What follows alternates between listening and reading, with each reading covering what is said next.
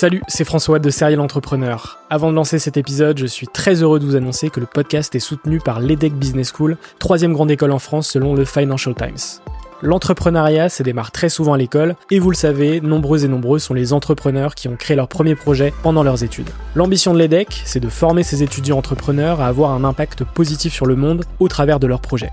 L'école a ainsi intégré l'impératif de responsabilité globale dans sa stratégie, tant au niveau de ses incubateurs que de ses cours et de ses initiatives académiques.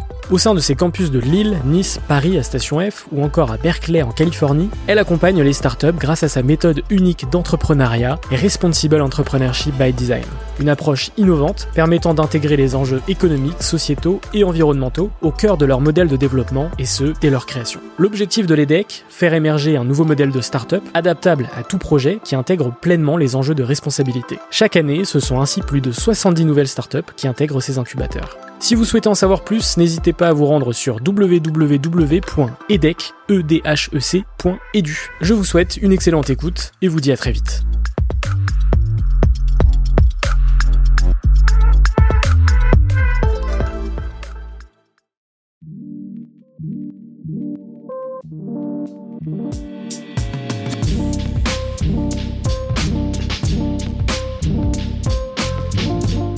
Bienvenue sur Serial Entrepreneur. Je suis François Allais, fondateur du podcast, et depuis 2017, je pars à la rencontre d'entrepreneurs remarquables. Chaque entrepreneur possède une histoire unique, a dû prendre des décisions fortes pour réussir et a franchi un cap dans son aventure grâce à des rencontres. Dans ce podcast, j'aime mettre en avant toute la richesse et la diversité de l'entrepreneuriat en France à travers des conversations intimes, authentiques et sans bullshit. Chaque dimanche à 18h, retrouvez un nouvel épisode exclusif.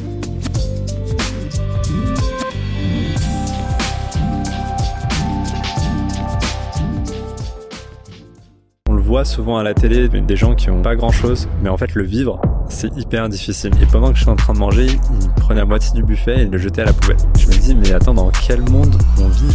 Là, il y a, six mois, j'étais avec des mecs, ils étaient en train de littéralement euh, manger des viscères. Et là, on est en train de jeter des énormes croissants qui ont l'air trop bons euh, juste parce que, bah, en fait, ils sont restés euh, 4-5 heures à l'air libre. Quoi. On va venir prédire le nombre de clients qui vont venir au restaurant, les plats qui vont être commandés et la quantité exacte d'ingrédients dont on a besoin pour préparer les repas. C'est possible, c'est pas parce que on vient d'un environnement qui est compliqué, où il n'y a aucun écosystème, ben qu'en fait tout est possible, qu'on peut réussir.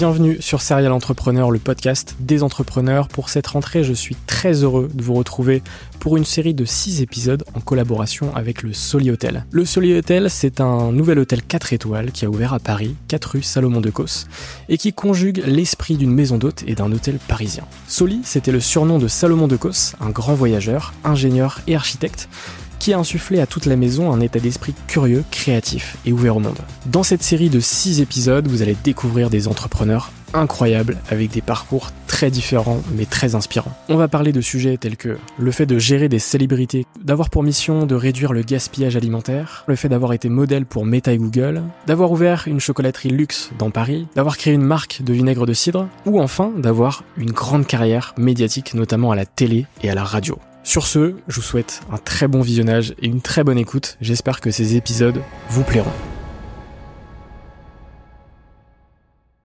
Bonjour à toutes et à tous et bienvenue sur Serial Entrepreneur, le podcast des entrepreneurs. Aujourd'hui, on se retrouve pour un nouvel épisode en collaboration avec le Soli Hotel. Je suis très heureux de recevoir euh, Hassan Ali Chaudari, qui est le cofondateur de Full Salut euh, Hassan, comment tu vas?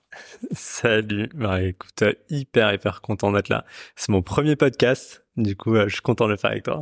Trop content. J'ai très hâte de discuter avec toi sur ton parcours, ton aventure et, et, et ça va être très sympa. On s'est rencontrés dans le cadre de Forbes finalement, puisque tu fais partie des 30 under 30 cette année, donc on s'est retrouvés dans, dans, la même liste.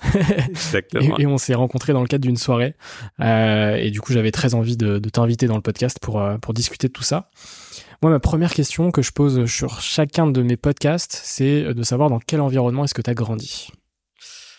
Euh, alors dans quel environnement j'ai grandi C'est une vaste, une vaste question. Euh, moi, j'ai grandi dans le 95, euh, vers Villiers-le-Bel. donc c'était c'était un peu un environnement, enfin banlieue parisienne. Très connu pour les émeutes, mais il y a, a, pas que ça là-bas. Du coup, c'était cool. J'étais dans une famille de six frères et sœurs. je suis le dernier. Je suis le dernier. Chez mes parents, ils sont d'origine pakistanaise.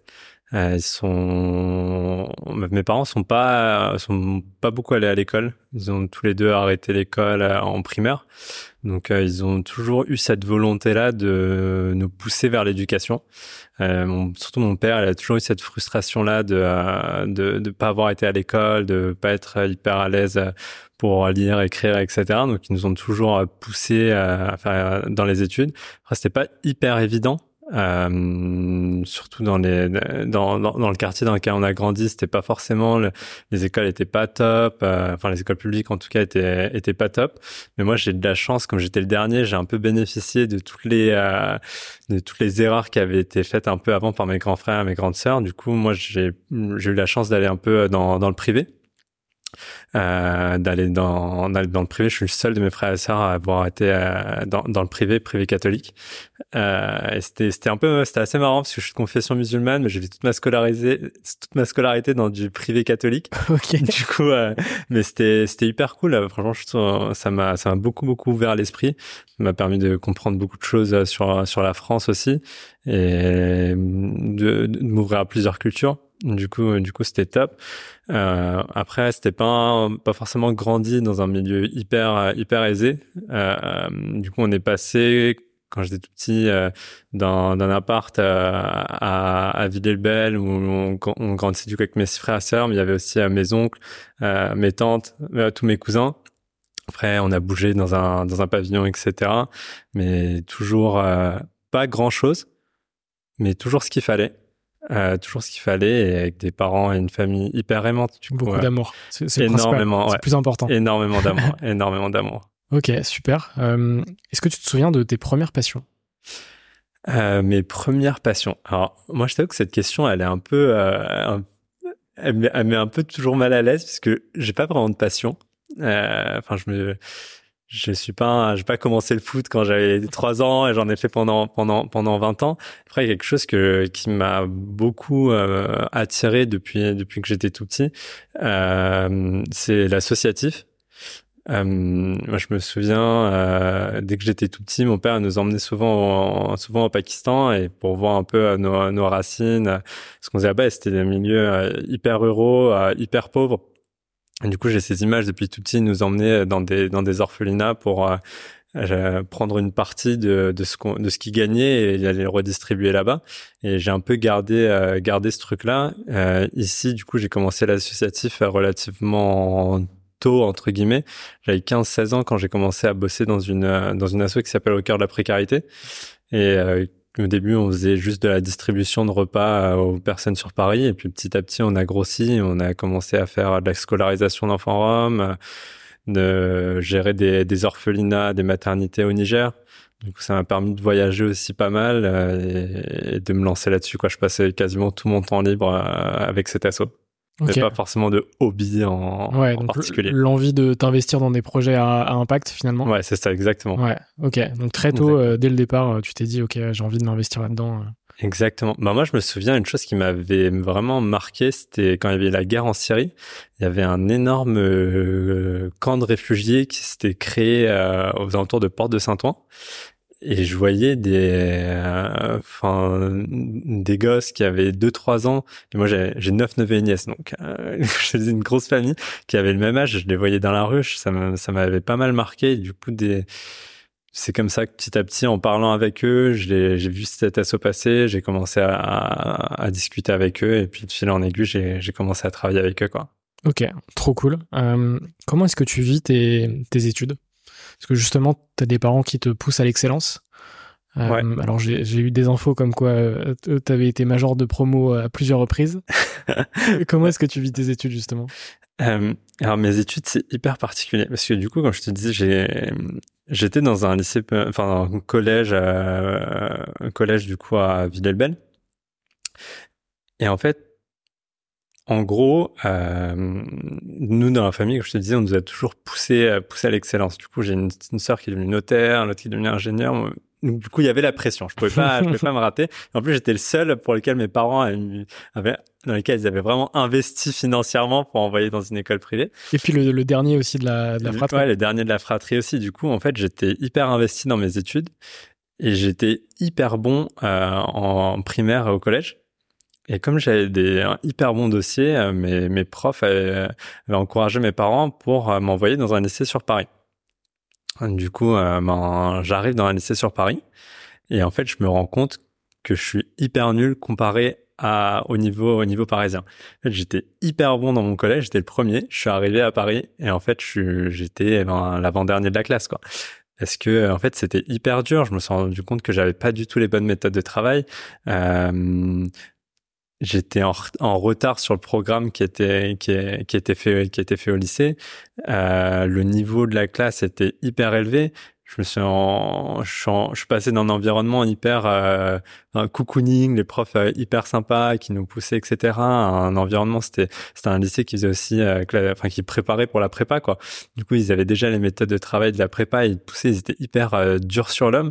Donc, je l'ai vraiment, je l'ai pas hyper bien vécu le lycée. Et c'est aussi à ce moment-là où je me suis rendu compte de la des différences que pouvait y avoir, enfin en termes de, de, de, de privilèges euh, qu'on peut avoir dans une, dans une famille. Avant, je m'en rendais pas du tout compte parce que, en fait, j'avais grandi avec des gens qui, qui avaient à peu près le même, euh, le même niveau de vie que moi et les mêmes ressources que moi. En fait, quand je suis arrivé sur Paris, j'ai découvert que, ben, il y avait des gens euh, qui, qui avaient grandi avec ben, énormément de ressources, qui faisaient du sport, du tennis, du foot depuis depuis tout petit, de la natation, de la voile.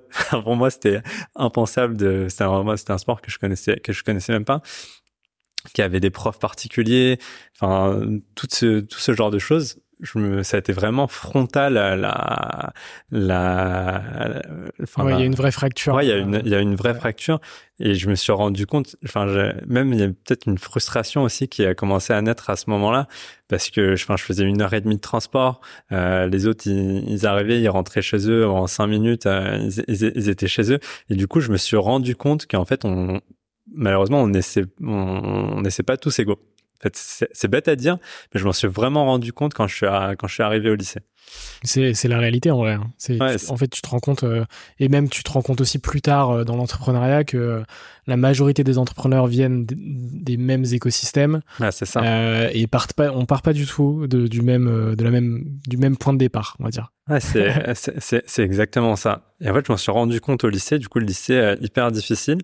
je m'en souviens, j'avais un prof, une prof qui m'avait dit ta copie est une insulte à mon enseignement. Et moi, j'étais, j'étais là, ok, en fait, mais qu'est-ce qui se passe? Je retournais euh, là, là, où je viens, j'étais bien, et là, en fait, il se passe ça.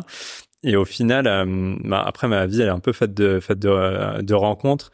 Euh, le, le, transport que j'aimais pas du tout, enfin tout ce temps de transport là, au final, pendant que je suis dans, en train de prendre le train, je rencontre un, petit vieux avec, lequel on commence à on commence à parler et qui me dit euh, ouais enfin tu fais quoi? Tu as je lui dis moi je suis en train de faire mon orientation.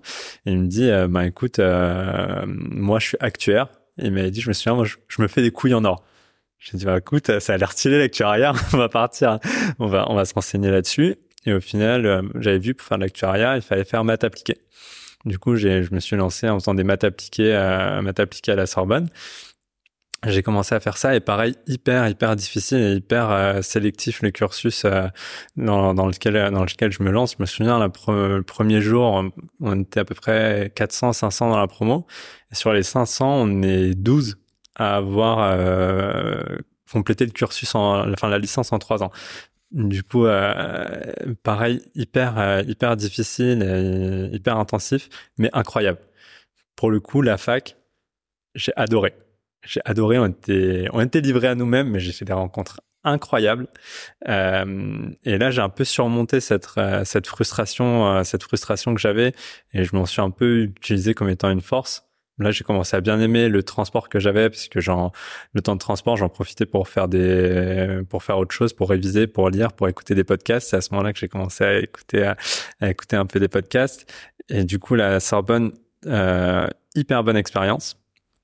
Je continue un peu dans ce dans cette filière-là. Je me je, fais un master en finance, euh, mais je me rends compte que la finance c'est pas vraiment ce que j'ai envie de faire. Et à ce moment-là, ça, euh, il y avait une grosse simulation autour de la big data, la data science, etc. Du coup, je cherche un master en alternance. Et là, encore une fois, l'intérêt d'avoir une grande famille, c'était ma sœur qui me disait, ouais, fais de l'alternance, c'est trop bien.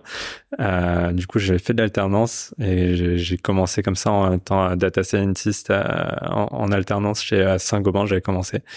Et puis, et puis voilà.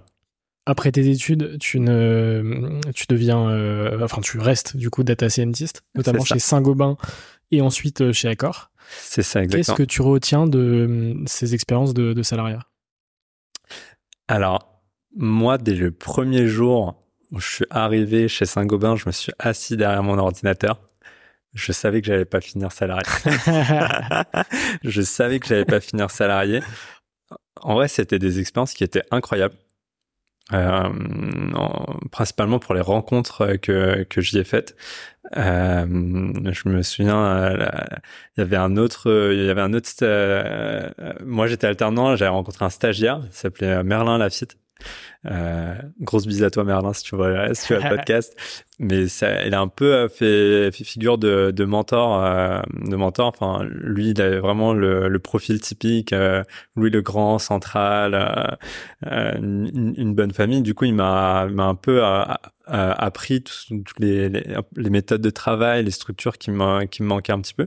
Je les ai acquises vraiment hyper tard en dernière année de, en dernière année de master mais euh, du coup, euh, ça m'a permis vraiment de me structurer et en le côtoyant euh, aussi être pris d'ambition, de me dire qu'en fait, ben, des, si, si, ces personnes-là arrivent à faire, à faire ça, il n'y a pas de raison, il y a pas de raison que j'y arrive pas.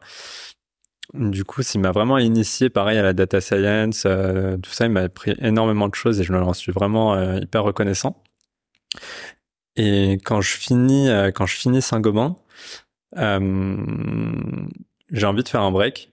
Du coup, je, je, je, pars voyager pendant un, an et demi à peu près. Euh, je pars, je pars voyager et ça a été hyper enrichissant aussi euh, comme comme comme moment parce que j'avais pas eu l'occasion de tellement tellement voyager avant. Mais là, j'ai pu faire plein de pays, plein de pays différents, plein d'expériences, plein d'expériences différentes. Vas-y, raconte-moi ça. Parce que Des, des, voyages comme ça, c'est, on sait que c'est, c'est un apprentissage euh, de ouf. Euh, et je pense que ça, ça vaut euh, beaucoup d'expérience. Euh, t'as, as fait quel pays justement pendant ce voyage d'un an et demi? Alors, j'ai commencé le premier voyage que j'ai fait. Ben, du coup, pendant cette période-là, j'ai rejoint ma sœur, ben, Taïba, qui à l'époque était à, New York. Elle était en train de monter euh, la filiale d'une boîte dans le ferroviaire à, New York. Du coup, j'étais parti à lui, lui rendre visite. Euh, et elle, à ce moment-là, son, son, un de ses, ses rêves, entre guillemets, c'était d'aller voir le Trou Bleu à Belize. Euh, du coup, on est parti pour son anniversaire voir le Trou Bleu à Belize. Pareil, Belize, euh, euh, incroyable, des, paysages magnifiques, etc. À ce moment-là, je me prends un petit peu de goût pour la découverte, puisque Belize, c'était vraiment en mode backpack, etc. Du coup, de Belize, je pars, on part au Pérou, toujours avec Teiba. Pareil, incroyable, incroyable Pérou. Super expérience. Et après, là, je me dis, ok, en fait, je vais juste partir par opportunité. J'avais une amie qui était en, qui faisait un VU à Hong Kong. Du coup, je suis parti là voir Hong Kong. Après, je suis parti au Japon. Euh, je suis parti au Vietnam aussi. Je suis au Vietnam. Et à ce moment-là, euh, juste après, pendant que je suis au Vietnam, j'ai euh, euh, ben, l'asso avec laquelle je travaille. Euh, ils me disent qu'ils ont un orphelin, il y a un orphelinat qui leur a écrit euh, au Niger euh, et qui, qui avait besoin énormément de ressources euh, parce qu'ils avaient 60 70 enfants, quelque chose comme ça, à charge. Ils n'avaient plus aucune ressource. Ils avaient besoin de quelqu'un pour aller voir là-bas. Et à ce moment-là, le Niger, c'était un peu chaud puisqu'il y avait le nord du Niger euh, qui était, qui était attaqué par Boko Haram, etc. Mmh. Et dans la l'assaut, j'étais le seul qui n'était pas marié, qui avait pas d'enfants, mmh. etc. Du coup, on m'a dit, allez, tu pars au front. Du coup, je suis parti au Niger et expérience incroyable là-bas. Euh, vraiment, le Niger, je pense que c'est l'un des deux voyages qui m'a le, le plus marqué parce que j'ai vraiment découvert que même si on le voit souvent à la télé des des, gens qui ont qui ont pas grand chose mais en fait le vivre c'est hyper difficile. On se rend compte à quel point on est, on est hyper privilégié et à quel point les mentalités sont différentes. Euh, quand j'étais là-bas, euh, du coup, j'étais parti avec des, euh, à l'époque, en fait, pour te, te, contextualiser un petit peu, c'était dans, dans l'islam, il y a deux grandes fêtes, euh, la Eid, mm. et pendant une, de, une des Eid, on, sacrifie un animal euh, et on redistribue la, enfin, la, la, viande aux personnes qui en ont besoin. Du coup, on avait récupéré les donations euh, en France et on était parti à faire le sacrifice au Niger, du coup, en population qui en avait besoin là-bas. Du coup, j'étais parti au Niger, on avait acheté 50 bœufs. Du coup, enfin, je suis parti là-bas, on a acheté les bœufs et puis après je me promenais avec les bœufs pour euh, aller dans, dans l'orphelinat, dans les villages, etc. pour pour les sacrifier. Et en fait, quand je partais là-bas, je me je voyais dans les conditions dans lesquelles ils vivaient euh, qu'ils n'avaient pas d'eau courante. Et en fait, ça déjà, c'est c'est c'est vraiment choquant. Ce qui, ce qui pour nous paraît euh, la norme, euh, même si on sait effectivement que c'est difficile mais enfin ça c'est incroyable. Moi je m'en souviens, ça m'a choqué quand je suis rentré. J'ai ouvert le robinet et j'ai vu de l'eau qui coulait. Je me disais mais en fait on vit dans un monde de fous parce que là l'eau elle coule, euh, enfin un débit de fou et là-bas ils ont ils ont même pas d'eau. Et du coup je commence limite à avoir une forme de culpabilité en disant bon, est-ce que je mérite tout ça? Il faut que je fasse encore plus. Mais euh, ça a été une super expérience et je me suis rendu compte à quel point ils étaient généreux euh, une petite anecdote, là, du coup, j'étais parti pour sacrifier un, bœuf et je voulais repartir euh, vers un autre vers un village. Et il me dit euh, non non non, tu restes là et tu manges avec nous. Euh, T'es notre invité et tu, manges avec nous. Et du coup, je, ben, j'avais, pas mangé de la journée. Je me dis ok, ben, je vais rester avec eux. Je passais la soirée avec eux. Et là, ils m'apportent un plateau. Ils ouvrent le plateau et c'est des viscères séchés. Et du coup, je me dis, ok, euh, on, va, euh, bah, on va, on va, on va manger ça, quoi. C'est, euh, on va découvrir. Et là, je, je mange un morceau de viscère. C'est, ça a un goût hyper particulier, quoi. Et du coup, je commence à tousser un petit peu. Et là, il m'apporte de l'eau. Et là, je regarde l'eau et l'eau, elle est marron, quoi. Je me dis, si je bois ça, c'est fini pour moi le, reste du voyage. Et du coup, je leur dis merci. Je fais fait semblant de boire un petit peu l'eau. Et je pense qu'ils ont, ils, enfin, ils ont remarqué et ils ont envoyé un petit. Le petit est revenu avec une bouteille de coca.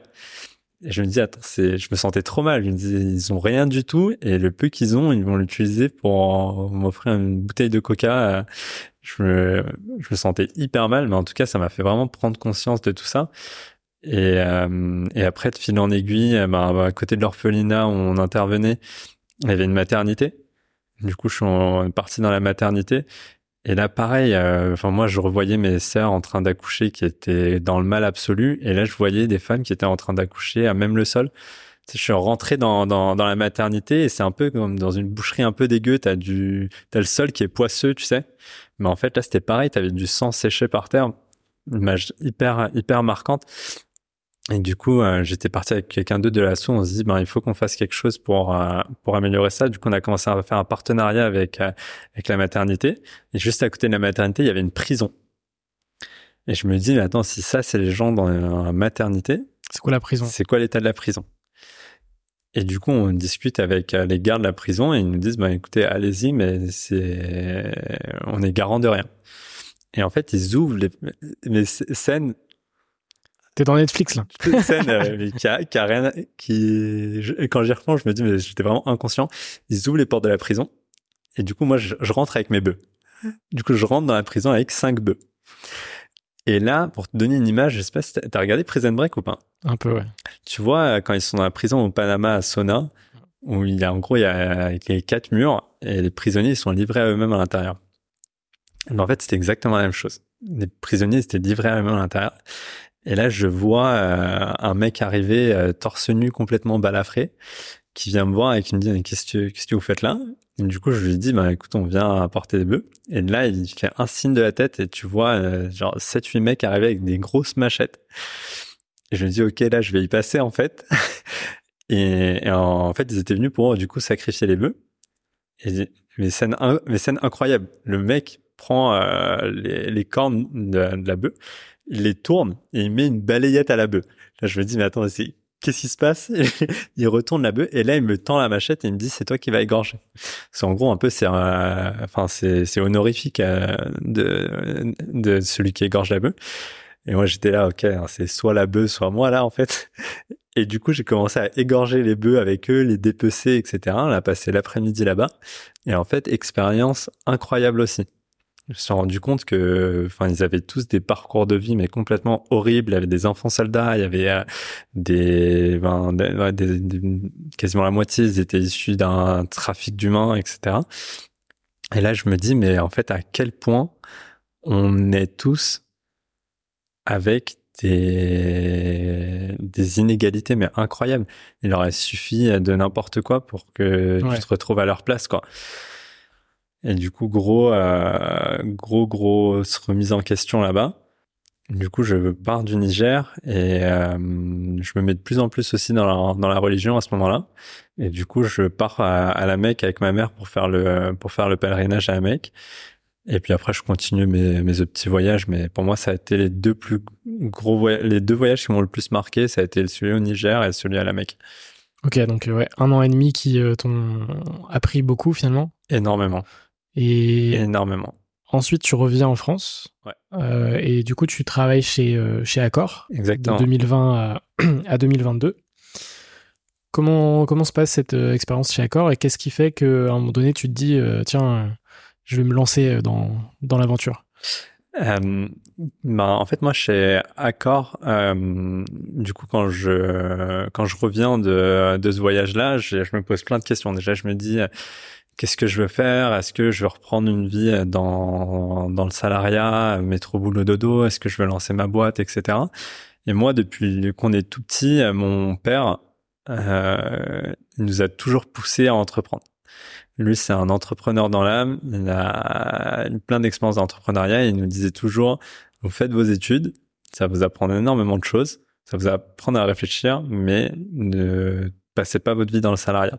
Parce que la, ce qui a le plus de valeur dans, dans votre vie, c'est votre temps. Donc ne vendez pas votre temps. Moi, il m'a toujours dit ça, ne vends pas ton temps. Et du coup, je me, à ce moment-là, je me dis, bon, bah, je, je me sens pas encore assez mûr pour pour lancer quelque chose. Donc euh, je commence à candidater un peu partout et chez Accor euh, ça fit hyper bien avec l'équipe, tout se passe hyper bien et je suis recruté en fait pour faire la prédiction du taux d'occupation des hôtels. Du coup, c'est j'étais en charge de prédire combien de clients allaient venir et pouvoir fixer le bon prix à des chambres d'hôtel. Et franchement, super job. Euh, Accor, c'est une boîte incroyable. Franchement, je leur suis hyper reconnaissant. L'équipe est top je m'éclate. Et en fait, j'ai la chance du coup de euh, énormément euh, voyager, de partir dans, dans pas mal d'hôtels. Et à chaque fois que je pars, euh, j'en profite pour aller au resto, parce que je suis un grand fan de bouffe aussi. Et j'assiste à la même scène. À la fin du petit-déj, je suis en train de prendre petit-déj. Je me lève assez tard en général. Et je vois que du coup, j'étais parmi les derniers à partir au buffet. Et pendant que je suis en train, de manger, il prenait la moitié du buffet et il le jetait à la poubelle.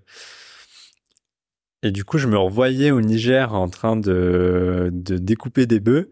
Et je me dis, mais attends, dans quel monde on vit?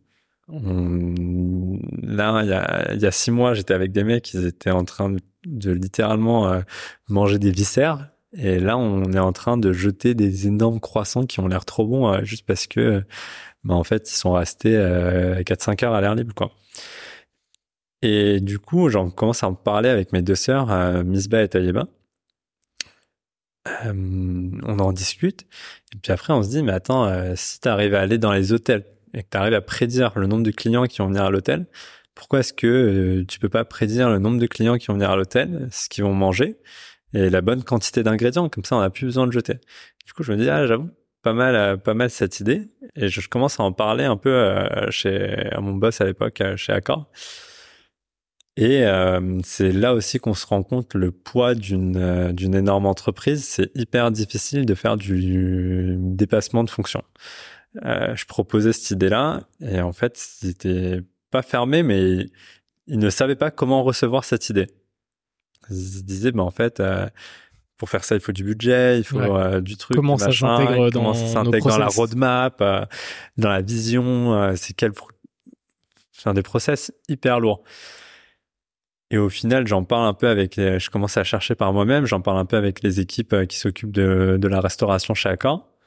Et enfin, ils accueillent pas le projet hyper bien. Euh, j'ai un peu l'impression que ça va leur rajouter du taf. c'est souvent le cas en vrai. c'est ça. Que tu me racontes Mais grave, c'est exactement ça. Et du coup, ils me disent un peu, ben laisse tomber, euh, reste dans ton camp. À ce moment-là, euh, confinement qui arrive. Boum. Du coup, l'hôtellerie, ça a été mais dévasté par par le, par le corona. J'étais au chômage partiel. Je bossais, euh, je bossais que le matin. Et je me dis, mais attends, je, je peux pas rester sans rien faire. Je voyais toute la quantité de nourriture qui était jetée. on peut pas rester sans rien faire. Et à ce moment-là, il y avait une amie de ma sœur qui avait une petite euh, pizzeria kebab. Je me dis, bah écoute, d'accord, veulent, c'est compliqué d'aller chercher un resto là je vais aller voir euh, ceux qui ceux qui me connaissent bien. Euh, mon kebab de quartier. lui, ça fait 20 ans que je vais que je vais manger là-bas. Je vais voir. Je lui dis un peu, est-ce que tu peux me prêter tes données On peut pas gâcher du, kebab. Ah, voilà, c'est ça. On veut pas. Sacrilège. et euh, ils comprennent pas trop ce qu'on veut faire, mais euh, par par amitié, il me dit, ok, vas-y, prends, euh, fais ce que t'as. Je récupère les données, on construit, je, je construis un petit modèle. je me dis, ah, il y a il y a quelque chose à faire. C'est pas incroyable, mais je fais un petit 65% d'accuracy. Je me dis, ah, pas mal, il y, a, quelque chose à faire. Et à ce moment-là, il y avait Misba, euh, du coup, ma soeur qui était notaire, qui écoutait à la radio, il y avait Maurice Lévy. C'est un, le, à l'époque, était PG de Publicis, qui lançait son incubateur et qui faisait un appel à projet. Et euh, du coup, on dit, bah écoute, allez, on, on participe, on pousse le projet, on voit ce que ça donne.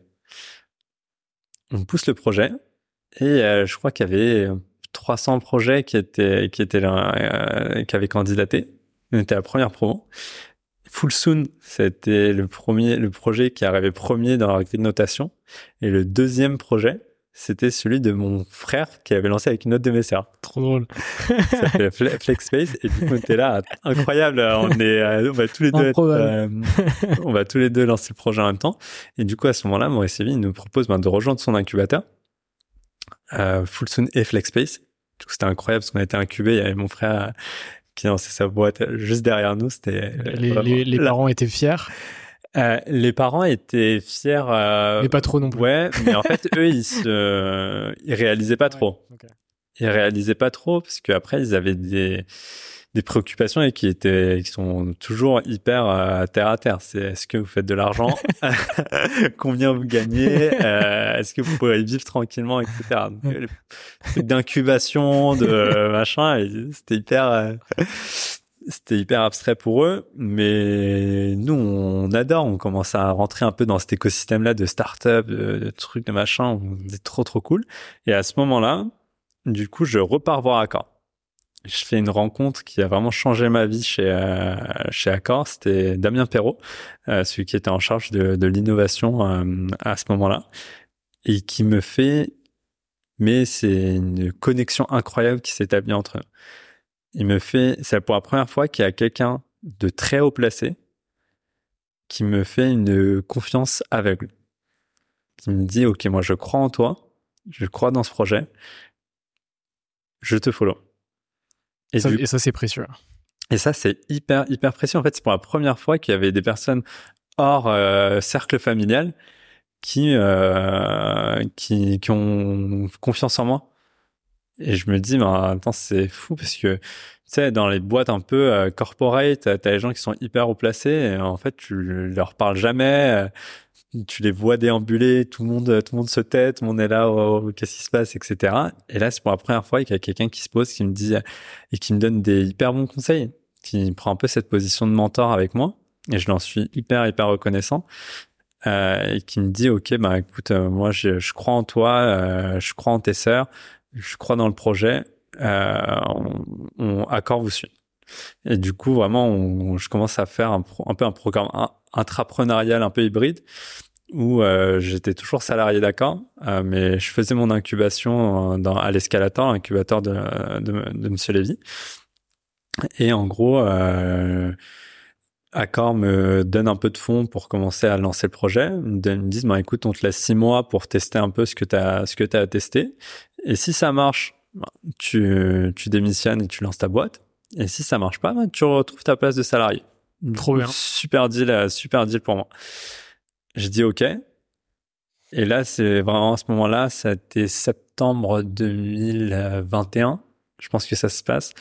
C'est là que les vraies choses commencent. Euh, on a deux, on prend deux consultants. Je commence à me mettre plein, plein dedans. Euh, et ça a été un peu compliqué à ce moment-là aussi parce que du coup il y avait Taïba qui était toujours euh, salarié à l'époque chez Vinci. Profil euh, ingénieur. Ouais, Taïba ingénieur en, en énergie renouvelable de base. Ouais. Mais elle a toujours eu ce, cet aspect un peu euh, commercial euh, où elle était partie ben, monter des filiales de, de boîtes comme ça aux, aux États-Unis un peu un peu partout. Et du coup, elle avait cette fibre commerciale là. Et Misba, elle, elle est notaire. Du coup, elle avait sa propre étude notariale. Elle a sa propre étude notariale. Elle- du coup, pareil, enfin, ça, c'est le projet d'une vie, euh, avoir une étude notariale. Euh, Clairement. En plus, tu peux pas euh, lancer des boîtes euh, comme ça à côté pendant que t'es pendant que t'es notaire. Du coup, c'était un peu une période compliquée où euh, on savait pas trop quoi faire. On était dans un équilibre un peu euh, enfin, hyper fragile et on passait d'une relation de frère et sœur à une relation d'entrepreneur, euh, d'associé. Du coup, hyper euh, compliqué aussi. En même temps, tu, tu visualises euh, l'opportunité C'est ça. et de l'autre, tu dis ok, mais les situations elles sont déjà très bien pour chacun. Exactement. Est-ce qu'on prend pas le risque justement de, de casser ce qu'on a déjà construit Exactement. pour aller vers quelque chose qui peut nous emmener encore plus loin Ouais, bah c'est enfin, vraiment ça. C'est qui tout double. Est-ce qu'on va réussir Est-ce qu'on va pas réussir? Et encore avec euh, avec Taïba, je me disais, ben Taïba, elle est ingénieure, elle est ingénieure, elle a diplômé INSA Lyon, elle a fait euh, elle a fait Assas, euh, elle va retrouver du taf si jamais ça ça repart pas. Misba, je me disais, mais si elle vend son étude, une étude notariale, enfin pour ceux qui connaissent pas le notarial, le notarial c'est vraiment une mafia. Pour avoir une étude notariale, c'est un, un héritage. voilà, c'est ça en général. Mais encore une fois, tu vois, Ouais. le, le notariat, c'est Ouais. euh, dans vieux 95% des cas, en fait, t'hérites de l'étude de tes parents. Avoir une étude soi-même, c'est le parcours du combattant. Enfin, elle a mis euh, plus de 10 ans à, à pouvoir à pouvoir ouvrir son, sa propre étude. Et du coup, je me dis, si elle abandonne ce projet-là pour moi, pour lancer ça ensemble, Alors tout donner. on n'a pas le choix. Il faut qu'on, il faut qu'on réussisse. Du coup, je me pose énormément de questions à ce moment-là. Et surtout, encore, enfin, moi, j'avais l'exemple de mon père qui avait lancé plein de business avec ses parents, avec ses frères, et ça s'était hyper mal terminé. Euh, en- en famille, euh, euh, ça, a été- enfin, ça va presque jusqu'au procès. Enfin, De toute façon, c'est c'est qui tout double? Soit, soit Voilà. ça se passe très bien, soit ça se passe très mal. Exactement. Et du coup, en fait, on n'avait aucune raison de se dire, on y va, ça va être, euh, ça va, ça va bien se passer, ça va être incroyable. Mais je sais pas pourquoi, peut-être une forme d'inconscience. Hein. On me dit- en faisant une rétrospective, je me dis peut-être que c'était, c'était de l'inconscience. Mais on avait tellement cette volonté-là de travailler ensemble, parce qu'on est tellement heureux ensemble en fait quand on est quand on est ensemble tout, enfin mes six, mes six frères et sœurs, mes parents, quand on est ensemble, on est tellement heureux qu'on quand on allait bosser et on voyait des collègues euh, avec qui on s'entend pas forcément hyper bien ou euh, des tâches qui sont un peu redondantes ou des choses comme ça. Enfin, tes collègues, tu passes plus plus plus de la moitié de ton temps avec eux. Enfin, tu passes plus de temps avec tes collègues qu'avec ta famille, quoi. Et du coup, je me dis, mais en fait, même si je, gagne moins, même si demain ça doit cracher, le temps, encore une fois, euh, je repense à ce que mon père me disait, le temps que j'aurais passé, ça sera, tu auras passé avec des gens que t'aimes, des gens que t'apprécies. Et du coup, vas-y. Et c'est comme ça qu'on s'est lancé. Du coup, j'ai fait la période entrepreneuriale pendant six mois. À la fin des six mois, on a, on n'avait pas du tout fini. Je savais pas si ça allait vraiment marcher ou pas, mais je me voyais pas du tout repartir vers, euh, vers une vie de, de salarié. Et du coup, au bout de six mois, je pose ma dème et on se lance du coup à ce moment-là à, à Misba. Elle vend son étude notariale. Time. Euh, Le- Teba, le grand elle, saut. euh, elle quitte et on se lance euh, du coup à tous les trois. C'est dingue. Franchement, c'est c'est dingue comme début d'aventure. Parce que, Ah, en fait, euh, souvent, les entrepreneurs que je peux recevoir, ça va être oui, de toute façon, j'avais rien à perdre. Tu vois, je me suis lancé, j'avais rien à perdre. Vous potentiellement, il y avait déjà des choses à perdre. Il y avait, tu vois, le, côté famille où vous êtes ultra soudés, etc. Et, potentiellement dans une aventure entrepreneuriale, il peut y avoir des conflits et potentiellement il y en a, mais c'est pas grave. L'amour est plus fort que le reste finalement. Mais il y a surtout les situations euh, professionnelles, notamment euh, notamment Misba, qui effectivement euh, avait son, son, activité de notaire. Et, du coup, vous aviez potentiellement tout à perdre entre guillemets, tu vois.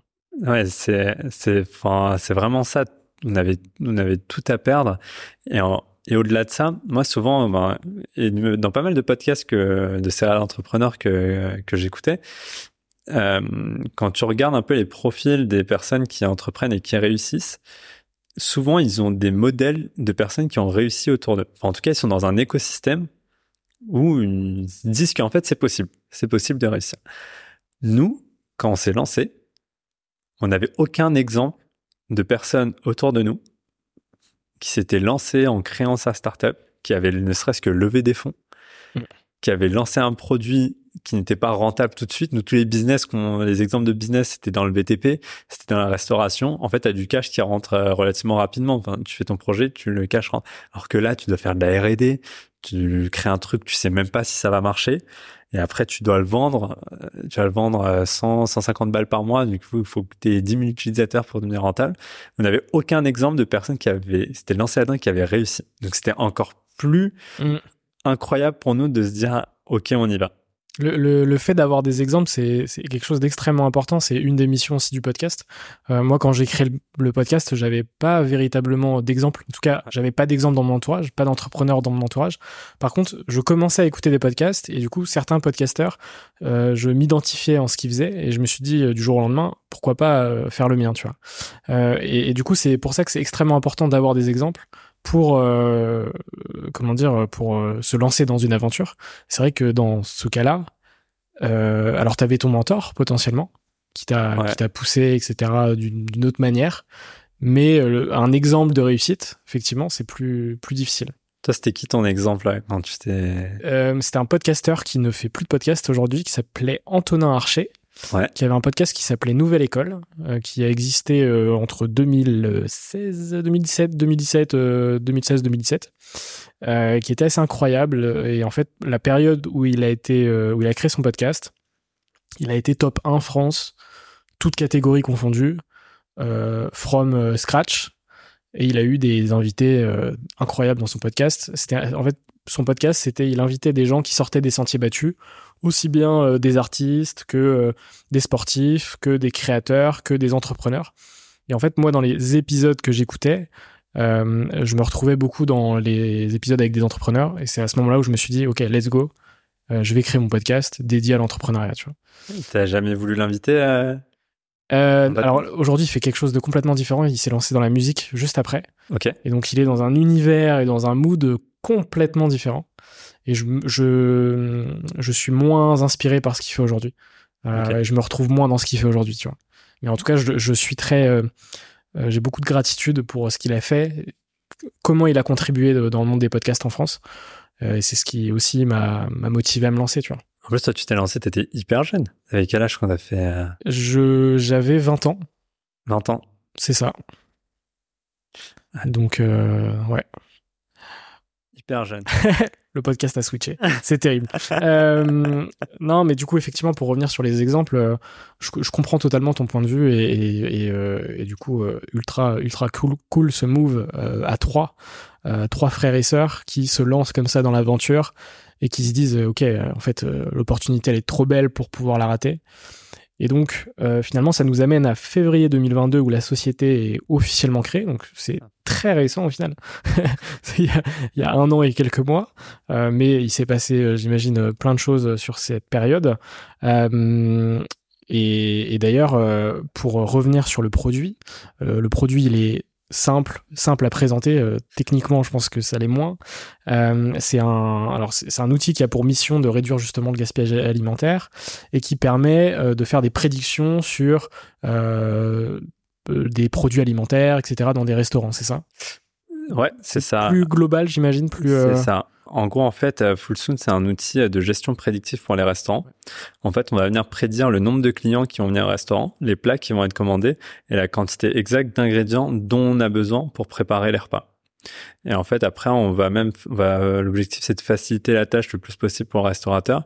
En fait, on va lui générer automatiquement des bons de commande en lui disant, bah, demain, tu la semaine prochaine, tu vas avoir 100 euh, clients.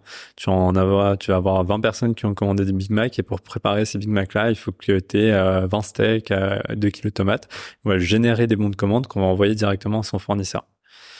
Et en gros, euh, l'intérêt d'avoir un outil comme ça, c'est que ben déjà, on se base sur l'historique, les habitudes de, euh, de, consommation dans le restaurant, mais on se base aussi sur tous les événements externes qui ont impacté la vie du resto. typiquement, ça va être la météo, les vacances scolaires, des, événements sportifs, euh, Coupe du Monde, JDO, tout ça. On va venir récupérer ces événements-là et on va les prendre en compte dans nos prévisions. Parce qu'on s'était rendu compte qu'en fait, à part McDo qui avait des process euh, hyper euh, millimétrés, standardisés, euh, toute la chaîne était maîtrisée de, de, bout en bout. Pour les autres chaînes de restaurants, ça se faisait un peu au doigt mouillé. Enfin, c'était le manager qui disait ah, "Je sens bien sur un malentendu, ah, il va faire beau, je sens bien tant de clients, allez, je passe mes commandes pour pour tant de choses." C'était pas quelque chose qui était vraiment qui était vraiment mesuré. Et du coup, on s'est dit, ben, on, va lui dire exactement combien de clients vont venir, ce qu'ils vont commander et ce, qui, ce, dont il a besoin. Et comme ça, on pourra commander vraiment euh, ce qu'il a besoin et, plus jeter, quoi. Trop bien. Donc, euh, outil euh, hyper important, du coup. ça a été qui tes premiers clients? Ah, Mes premiers clients, ça a été Accor. Je sais que Accor a pris des parts euh, dans la société. Ouais, c'est ça, ils sont ils sont actionnaires, mais en fait, en, gros, toute cette partie un peu intrapreneuriale, intrapreneuriale où ils ont fait un premier investissement, du coup, c'est devenu nos premiers, mm. nos premiers actionnaires. Une belle marque de confiance aussi. Ouais, une super, une super belle marque de, de confiance. Et derrière, bah, c'est beaucoup plus facile d'aller, euh, d'aller chercher, d'aller chercher d'autres clients. Mais du coup, euh, bah, le premier, nos premiers, vraiment tout premier client, ça a été ben euh, les restos et les hôtels du, les hôtels du groupe Accor.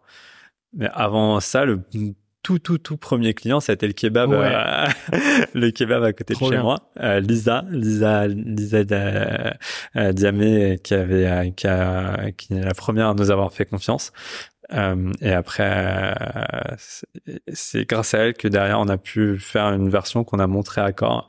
Puis après derrière de Accor, on est parti convaincre convaincre tous les autres. Mais c'est pour ça que pour moi, je trouve c'est une un, un bel exemple de se dire bah, en fait, même pour les personnes qui disent qu'ils n'ont aucun réseau, nous, on a grandi, on avait, on a commencé, on n'avait aucun réseau. Et ben, en fait, on a tous un réseau. C'est juste qu'il est différent. Il faut, faut y aller étape par étape. Nous, on, connaissait pas de grandes marques, euh, de grandes chaînes de restaurants, etc. On a dit, ben, celui qu'on connaît bien, c'est le kebab du coin. On va aller avoir.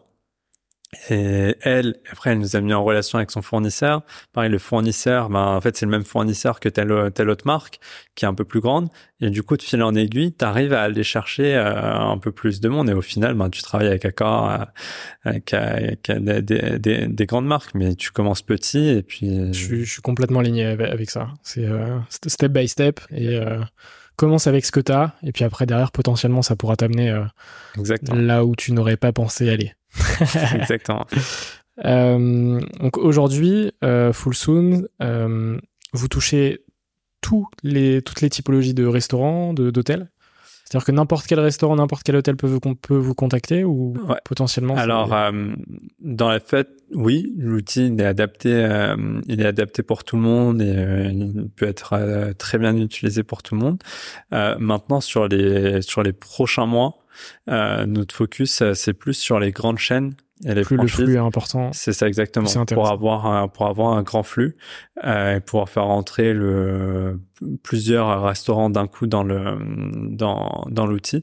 Donc en tout cas dans une démarche commerciale aujourd'hui, on va plus s'adresser aux grands groupes, euh, mais l'outil à terme il peut être utilisé par tout le monde. Ok. Aujourd'hui, est-ce que tu peux me donner quelques chiffres? Alors pas financiers parce qu'on n'en parle pas dans le podcast, mais euh, en termes de nombre de clients, tu vois, est-ce que tu as des chiffres potentiellement à donner euh, sur Full Ouais, ouais, bien sûr. Euh, là, on a on a commencé la commercialisation de, de l'outil en janvier. Et là, depuis le mois de janvier, on a signé un peu moins d'une trentaine de marques euh, d'une trentaine de marques. Donc ça va des, de la franchise avec 4-5 euh, 5 euh, établissements à de la franchise avec plus de 800 établissements, sans compter le groupe Accor où il y a 10 000, 10 000 restaurants. Donc on a un énorme parc à déployer. Maintenant le challenge de cette année, ça va être ben, l'opérationnel et l'exécution. Comment arriver avec les ressources qu'on a à déployer chez ces milliers de chez ces milliers de clients de manière coordonnée.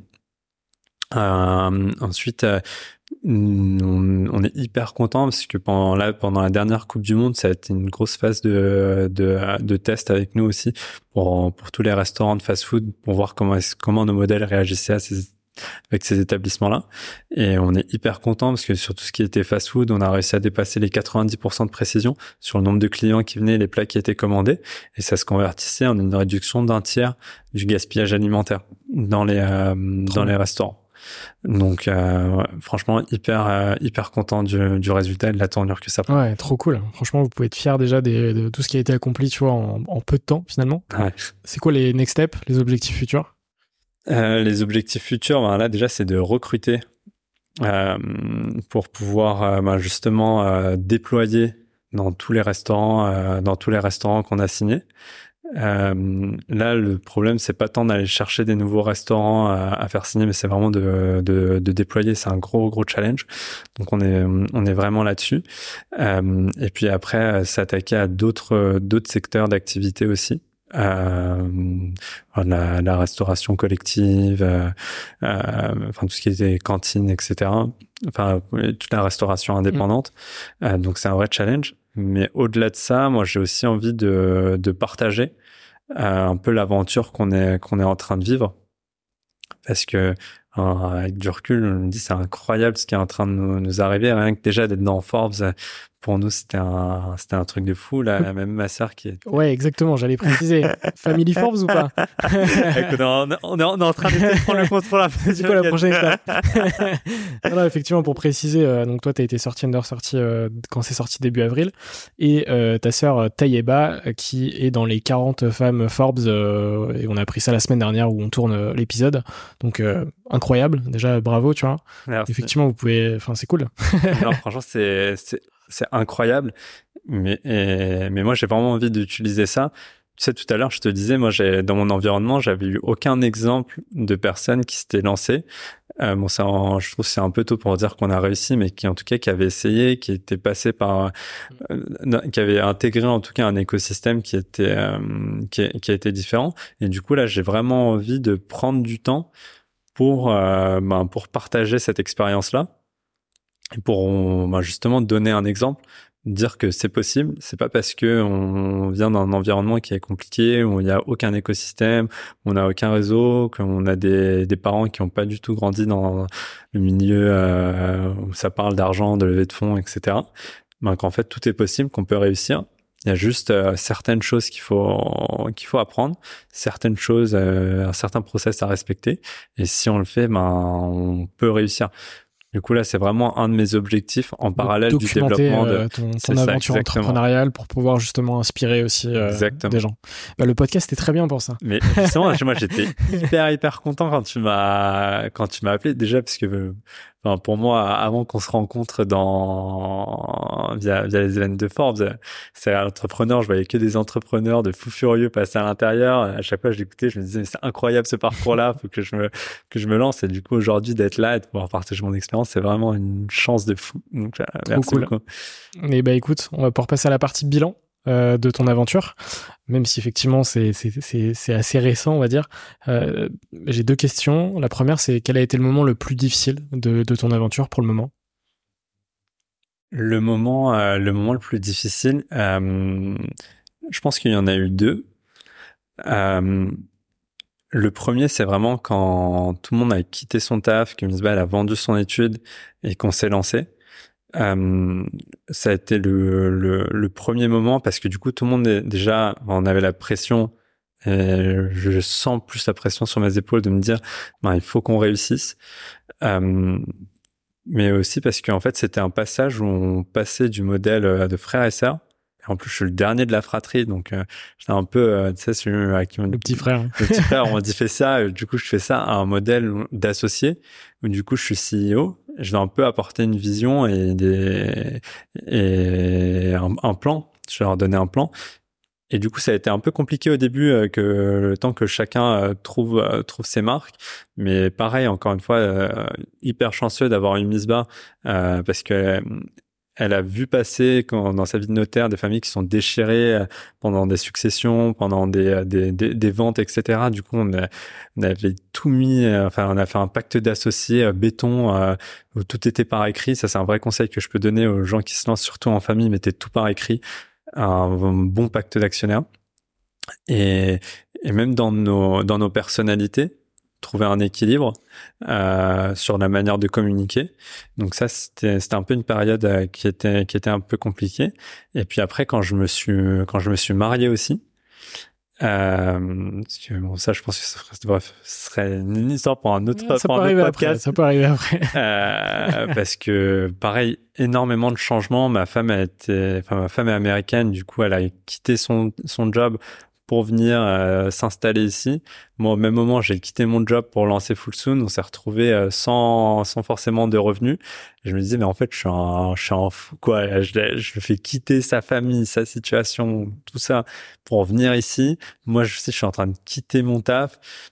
On n'a aucun revenu stable et on est en train de se, se lancer. Donc, j'avais et le, enfin, ma vie de jeune marié à construire et euh, full soon à construire. Du coup, au début, j'avais énormément de mal à trouver un équilibre parce que, enfin, il faut que je trouve du temps à consacrer à, consacrer aux deux. Et du coup, c'était un peu compliqué, mais là, ça va. J'ai réussi à trouver un peu mon, équilibre, et donc ça va, ça va de mieux en mieux. Trop bien. Bah, je, pense qu'on aura l'occasion d'en parler dans, la partie d'après. Je ne vais pas faire de spoil, mais, il y aura une question qui pourra être intéressante. Euh, la deuxième question et la dernière pour cette partie bilan, c'est quel a été le moment le plus marquant positivement de ces dernières années pour toi? Le moment le plus marquant euh, positivement de ces, de ces dernières années, je vais être un peu euh, hyper égoïste parce que la, la, la, bonne réponse, ça devrait être euh, quand on a fait un énorme accomplissement avec Fulson ou quoi que ce soit. Mais pour moi, ça a vraiment été quand j'ai été dans le classement 30 under 30. Parce que pour la petite histoire, moi, c'était mon objectif depuis que j'avais 12 ans Ok. D'être dans ce classement-là. Trop drôle. Euh, en fait, j'étais passé devant un, devant un kiosque. Euh, euh, C'était aux États-Unis parce que du coup, j'ai une autre sœur qui habite euh, aux États-Unis. J'étais parti lui rendre visite et j'avais vu une couverture avec euh, un trader à l'époque qui avait fait la couverture de 30 Under 30. Et du coup, je demande à ma sœur, c'est qui ce mec-là, c'est quoi 30 Under 30 Et du coup, elle m'explique, elle me dit, ouais, c'est un classement de Forbes, c'est 30 plus enfin 30 plus grands talents euh, de moins de 30 ans. Je me dis mais attends, c'est un truc de fou, etc. Il faut que je, il faut que je sois dedans. et du coup, depuis tout petit, je me disais dans un coin de ma tête, il faut que tu sois dans ce dans ce classement-là. Et mais tout le monde se foutait de ma gueule. Tout le monde se foutait de ma gueule en me disant et ça sert à rien de rêver en fait. Tu, seras jamais, tu seras jamais, tu seras jamais. Et même l'année dernière, j'avais candidaté. Et en fait, sais, je sais pas pour toi comment s'est passé euh, l'annonce que tu étais dans 30 Under 30, mais en fait, personne te prévient. Non. Personne te dit tu es dans le classement. Et du coup, je me dis, attends, c'est chelou, euh, personne, personne nous appelle ou quoi que ce soit. Et du coup, l'année dernière, quand même, j'avais acheté le magazine pour me dire, euh, peut-être il y a moyen, tu vois. Sur un malentendu. Sur un malentendu, ça peut passer. Et j'ai demandé à ma sœur Taïba de m'acheter le magazine. Et du coup, mais je lui avais pas dit, ouais, j'espère que je suis dedans. J'avais dit à personne que j'avais candidaté, tout ça. Et quand elle me voit regarder le magazine et aller dans le classement et être dégoûtée, elle me dit, mais pourquoi t'es dégoûtée? Je lui dis, je suis pas dedans. Elle me dit, si j'avais su que tu pensais être dans le classement, je te n'aurais même pas acheté le magazine. et du coup, là, le fait d'être dedans, c'est tellement une victoire pour moi déjà de me dire, bah, en fait, c'est possible c'est possible. Vous vous fixez un objectif et il n'y a rien de trop grand. Et du coup, enfin, pour moi, c'était, c'était incroyable. C'était un accomplissement depuis que je, suis 12 ans. Là, j'étais, à l'époque, il n'était pas encore, il était pas disponible en France. Du coup, je regardais sur Internet, je voyais LeBron James, Rihanna, etc., qui étaient dans le classement. Et là, de me dire, mais en fait, je suis dans le même classement. C'était un accomplissement incroyable. vraiment, pour moi, c'était le, un des plus beaux moments que, j'ai, j'ai passé dans mon aventure entre, entrepreneuriale. Trop bien. Ouais, ça m'étonne pas. Moi, moi, quand je l'ai appris, euh, je l'ai appris via une notif LinkedIn. Bah, euh, On a été tagué sur le poste. Et euh, donc, il était genre 8h30, 8h40. Et j'étais au salon Go Entrepreneur à la Défense. Enfin, je rentrais dans, le, dans, dans, le, dans la Défense Arena. Et je reçois en même temps la notif. Et là, je fais, vas-y, je vous LinkedIn et tout. je vois tellement. Et tu, tu, frises, tu dis, non, mais. Non, ils ont, ils ont listé tous les candidats. Après, tu vois, il y a 30 personnes, tu fais, ah, incroyable. et, effectivement, ouais, c'est un moment. du coup, toi, ça a été quoi ta première réaction quand t'as vu euh, La première de chez Première, j'ai, j'ai pas réalisé en vrai. Je, au départ, j'y croyais pas. Et après, quand j'ai réalisé, euh, je pense que j'ai réalisé 48 heures après, je pense. C'est qui la première personne que t'as appelé pour lui, euh, pour, pour lui J'ai appelé direct mon père. Ton père? Ouais. J'ai appelé direct mon père. Genre, en plus, je devais voir une conf. genre, j'avais pris la première place devant la conf de Lena Situation, qui donnait une conf dès 9h euh, à Go Entrepreneur. J'avais la meilleure place. Personne encore était arrivé. Je me suis dit, vas-y, je m'en fous. il faut que j'appelle quelqu'un là, tu vois. tu es obligé d'extérioriser. Et, du coup, j'ai appelé mon père et je lui ai dit et, euh, et il était content. Tu vois. incroyable. Et du coup, ton père, il a réalisé? Euh, Pas vraiment au départ. Pas vraiment. il a pas c'était ok, euh, c'est cool, euh, mais euh, mais c'est quoi? Tu vois? Et, et, après, pareil, il a il a processé euh, l'info et, et ouais, quelques jours plus tard, il m'a dit ok, je, suis fier de toi, bravo, etc. Tu vois. Donc ouais, je pour le coup, je, je suis aligné avec ce que tu as dit, donc donc c'est cool. on va passer à la partie, l'avant-dernière partie du podcast sur les rencontres, le mindset et la vie perso. Euh, est-ce que tu peux me parler d'une rencontre en particulier qui a marqué ton aventure? Mon aventure entrepreneuriale? Entrepreneuriale, ouais. Mon aventure entrepreneuriale?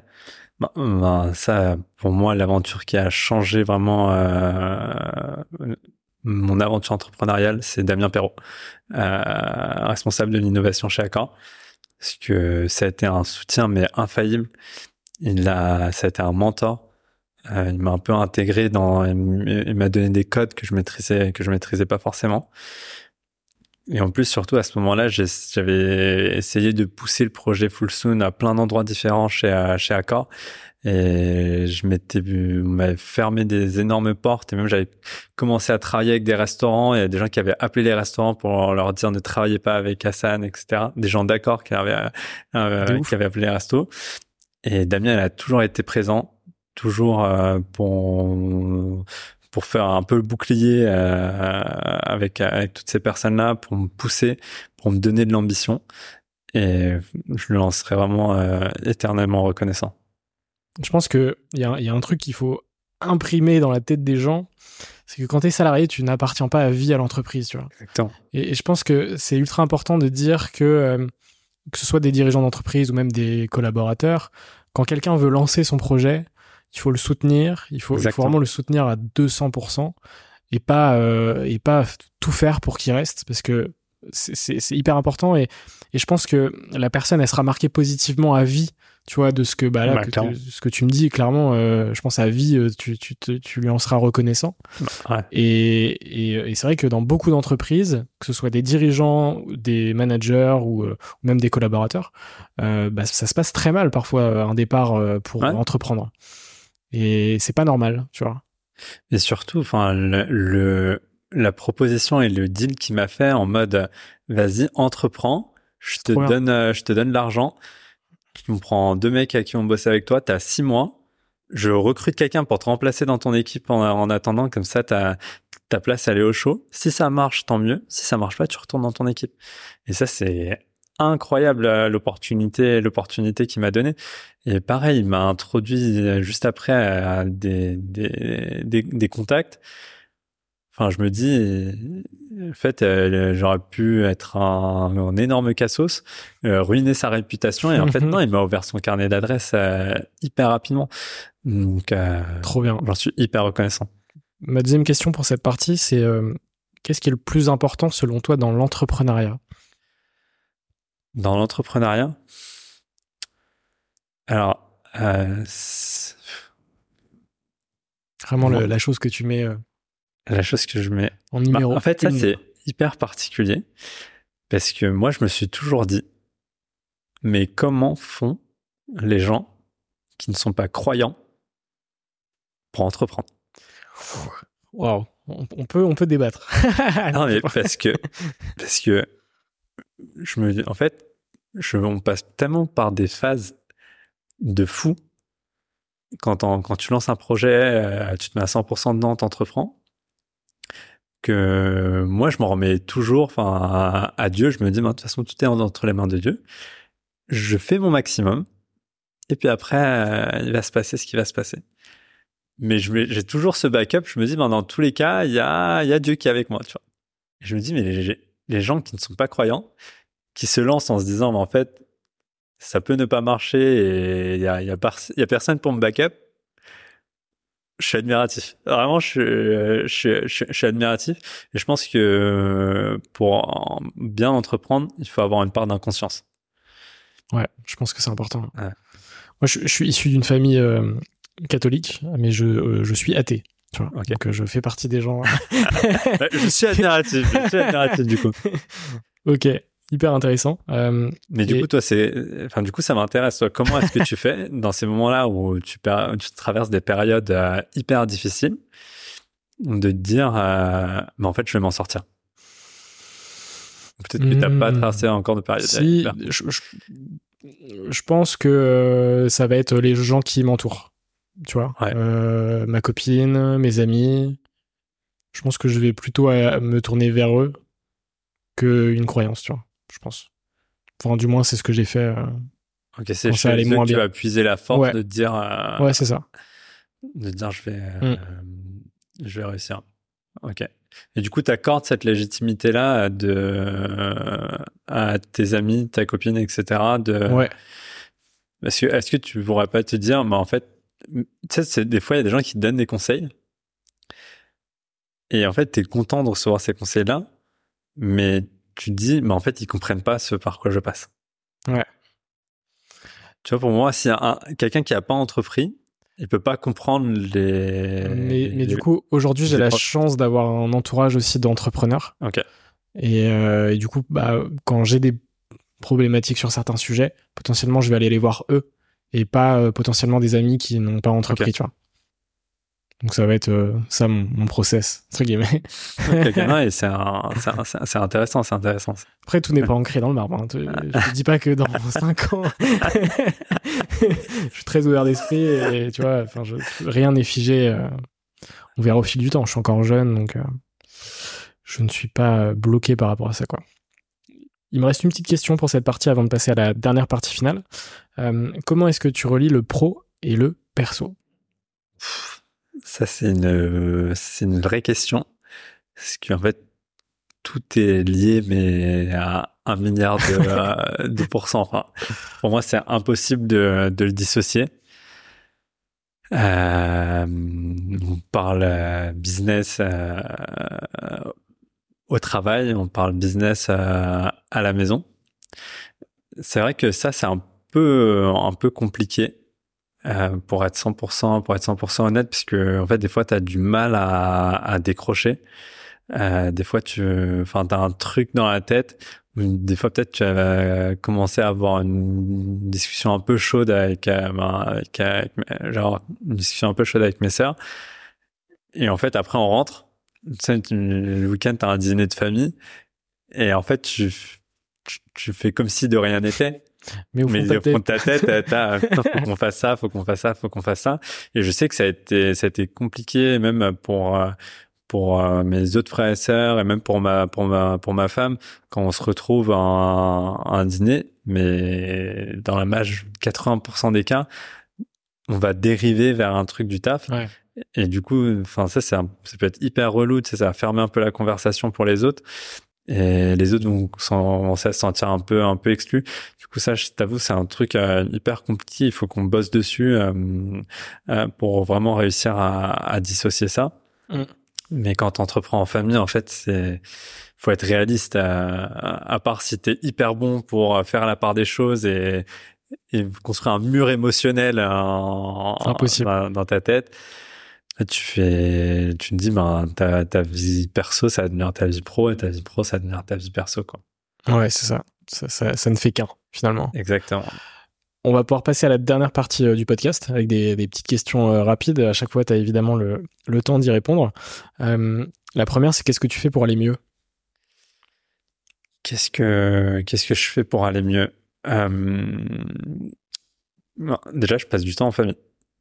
Euh, pour moi, c'est hyper euh, hyper important. Euh, justement, ça pour moi, ça a été aussi incroyable, une chance incroyable de me marier au moment où j'étais en train de de lancer Full Soon parce que euh, enfin ma femme c'est un pilier incroyable pour moi. passer du temps avec elle, couper, c'est c'est vraiment c'est vraiment ouf.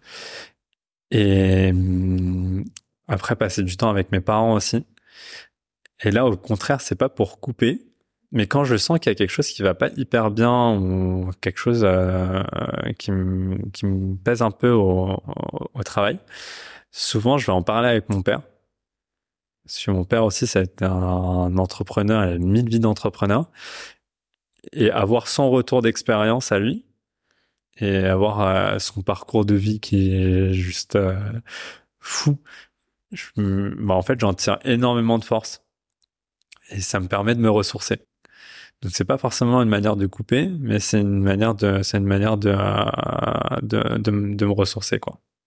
Donc ouais, passer du temps en famille, pour moi hyper hyper hyper important. Ouais. Et au-delà de ça, j'en reviens encore encore dessus. Moi, faire mes mes cinq prières par jour, mm. en fait c'est j'en ai vraiment besoin parce que c'est une coupure c'est une coupure, ça te prend cinq minutes dans la journée. Moi, je me, je me pose. Moi, je, enfin, c'est hyper important et ça me permet de me libérer l'esprit, de lâcher euh, tous mes problèmes et d'avoir un rythme aussi. Ouais. D'avoir, d'avoir, d'avoir un rythme. Du coup, je pense que c'est vraiment ça, la famille et la religion. Ok. C'est très clair. Euh, c'est quoi ton plus grand rêve? Mon plus grand rêve? Euh, alors moi j'en ai j'en ai plusieurs.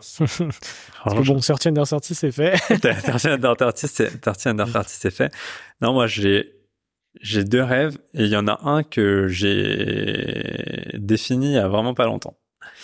Mais le premier c'est une fois que j'ai fini Full Soon entre guillemets d'ouvrir un petit coffee shop tranquille sans avoir de, de, pression de rentabilité ou de pression financière de me dire il faut que j'ai de, de quoi vivre, mais juste pour le kiff en fait.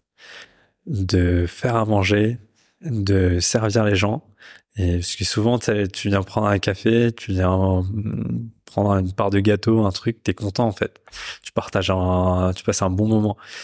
Et du coup, j'ai envie de maintenant de passer ces bons moments et partager des histoires de vie avec avec tous ces gens-là.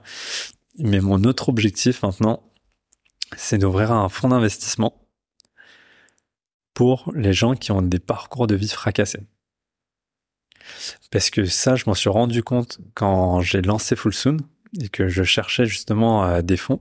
Je partais voir les fonds d'investissement euh, early stage, euh, précide, donc en gros, c'est un moment où t'as pas de produit, t'as pas de CA, limite t'as juste un PowerPoint, mais t'as besoin, t'as besoin de ressources. Et en fait, à chaque fois, on me disait non, t'as pas assez de traction, euh, t'as pas de CA. Je me disais mais comment tu peux avoir du CA quand t'es en précis early stage? Et après, au fur et à mesure, j'ai rencontré des gens, des entrepreneurs qui ont réussi à lever avec ces fonds-là. Et je leur dis mais comment t'as réussi À quel moment t'as levé? Ils me disent moi je suis parti lever, j'avais juste un PowerPoint je lui dis, mais comment t'as fait? Il me dit, mais en fait, j'étais en cours avec lui. Euh, nos parents sont potes, on se connaît hyper bien et du coup, on a. Et je me suis rendu compte que c'était incroyable l'entre-soi qu'il y avait dans ce milieu-là. Et si tu connaissais pas quelqu'un, c'était mission impossible pour aller lever des fonds au début. Et là, je me dis, j'ai envie de créer un fonds qui va investir sur des parcours de vie fracassés. Au-delà de parcours de vie fracassés, mais en tout cas des gens qui ont euh, aucun aucun réseau, aucune euh, aucune connexion et investir sur euh, sur l'homme ou la femme plutôt que plutôt que le projet. C'est de, de très beaux rêves. J'espère que, que ça pourra se conclure. Euh, c'est quoi ta, ta plus grande peur? Ma plus grande peur, euh, c'est l'échec de Fulson. Euh, pas forcément pour moi, mais déjà pour mes deux sœurs, parce qu'elles sont embarquées, elles sont embarquées là-dedans, euh, là-dedans pour pour moi. Et comme j'ai commencé à pas mal documenter euh, mon, mon, parcours, euh, essayer d'inspirer un peu euh, autour de moi les gens à, à se lancer, j'ai, j'ai peur que si je rate, ben en fait, tous ces gens-là disent, ben en fait, c'était pas possible.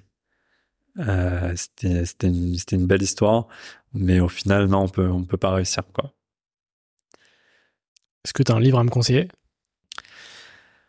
Un livre à te conseiller, mon, mon livre préféré, c'est euh, les cerfs-volants de Kaboul.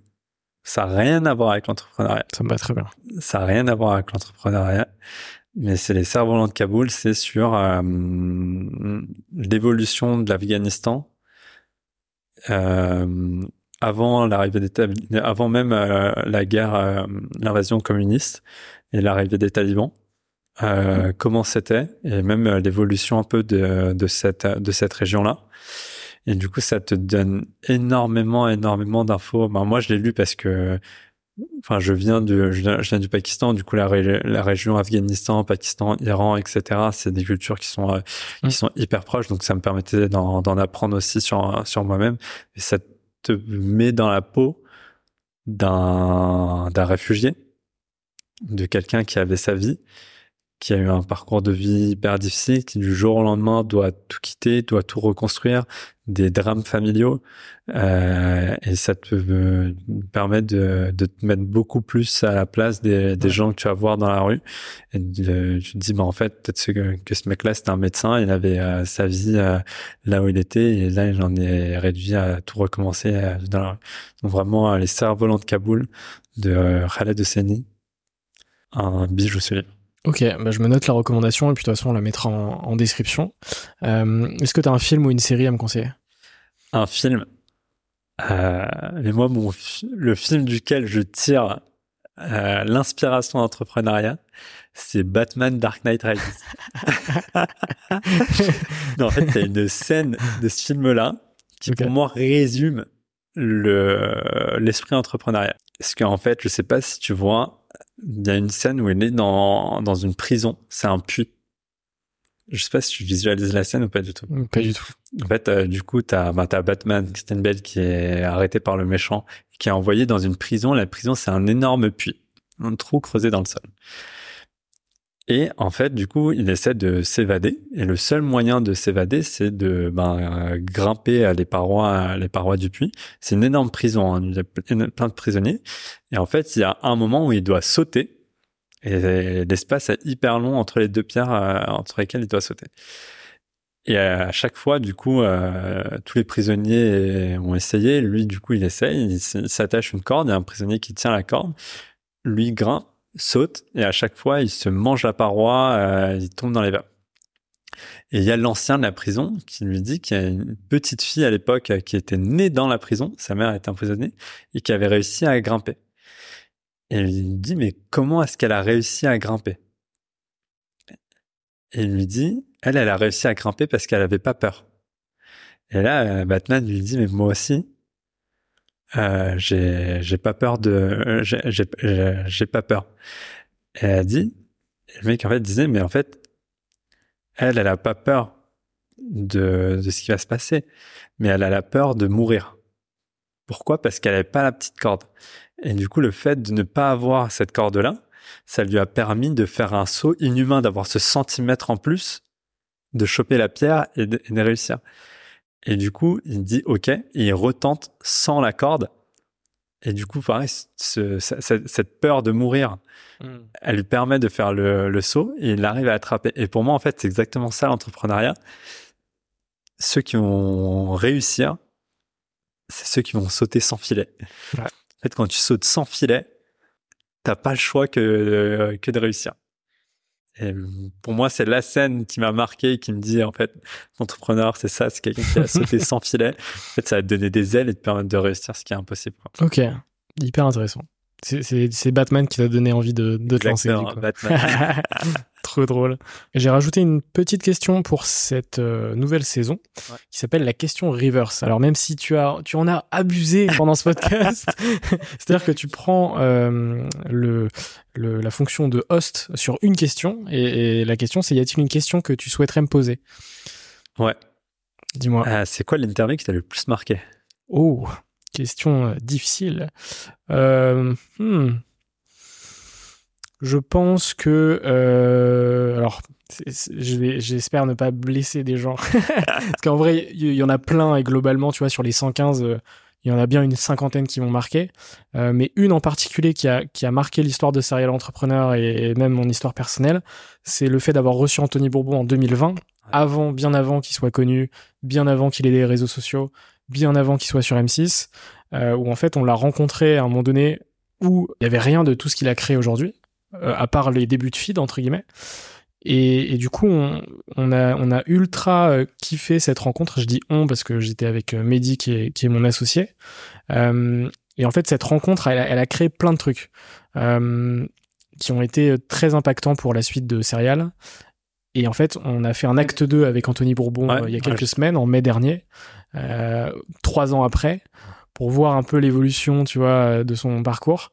Et c'est un podcast qui m'a marqué, ouais. Voilà. L'acte 1 ou l'acte 2 Ou les deux? Ah, l'acte 1 en premier, l'acte 2 aussi. Mais l'acte 1, il y avait quelque chose de particulier parce que je rencontrais quelqu'un que je ne connaissais pas, euh, que pas grand monde connaissait finalement. Et, et, du coup, ça a été intéressant de voir son évolution euh, après ce premier épisode. Ok. Voilà. en plus, Anthony Bourbon, c'était celui qui faisait la couve. Exactement. Exactement. C'est ça. Euh, Et qu'on verra dans les prochains mois, euh, bah, notamment la cérémonie en, octobre. Euh, il me reste deux petites questions. Est-ce que tu as une ou un entrepreneur à me conseiller pour de futurs épisodes? L'entrepreneuse pour moi qui est incroyable, un énorme modèle, c'est Inès Léonard Duzy. Elle a pareil, un parcours de vie de fou. Elle, a, créé l'ONG Digital Force the Planet. Elle parle hyper bien tu la rencontres pour la première fois, tu as l'impression que vous vous connaissez depuis dix ans. Euh, et elle a une générosité, une capacité à t'ouvrir son réseau, de partager son histoire.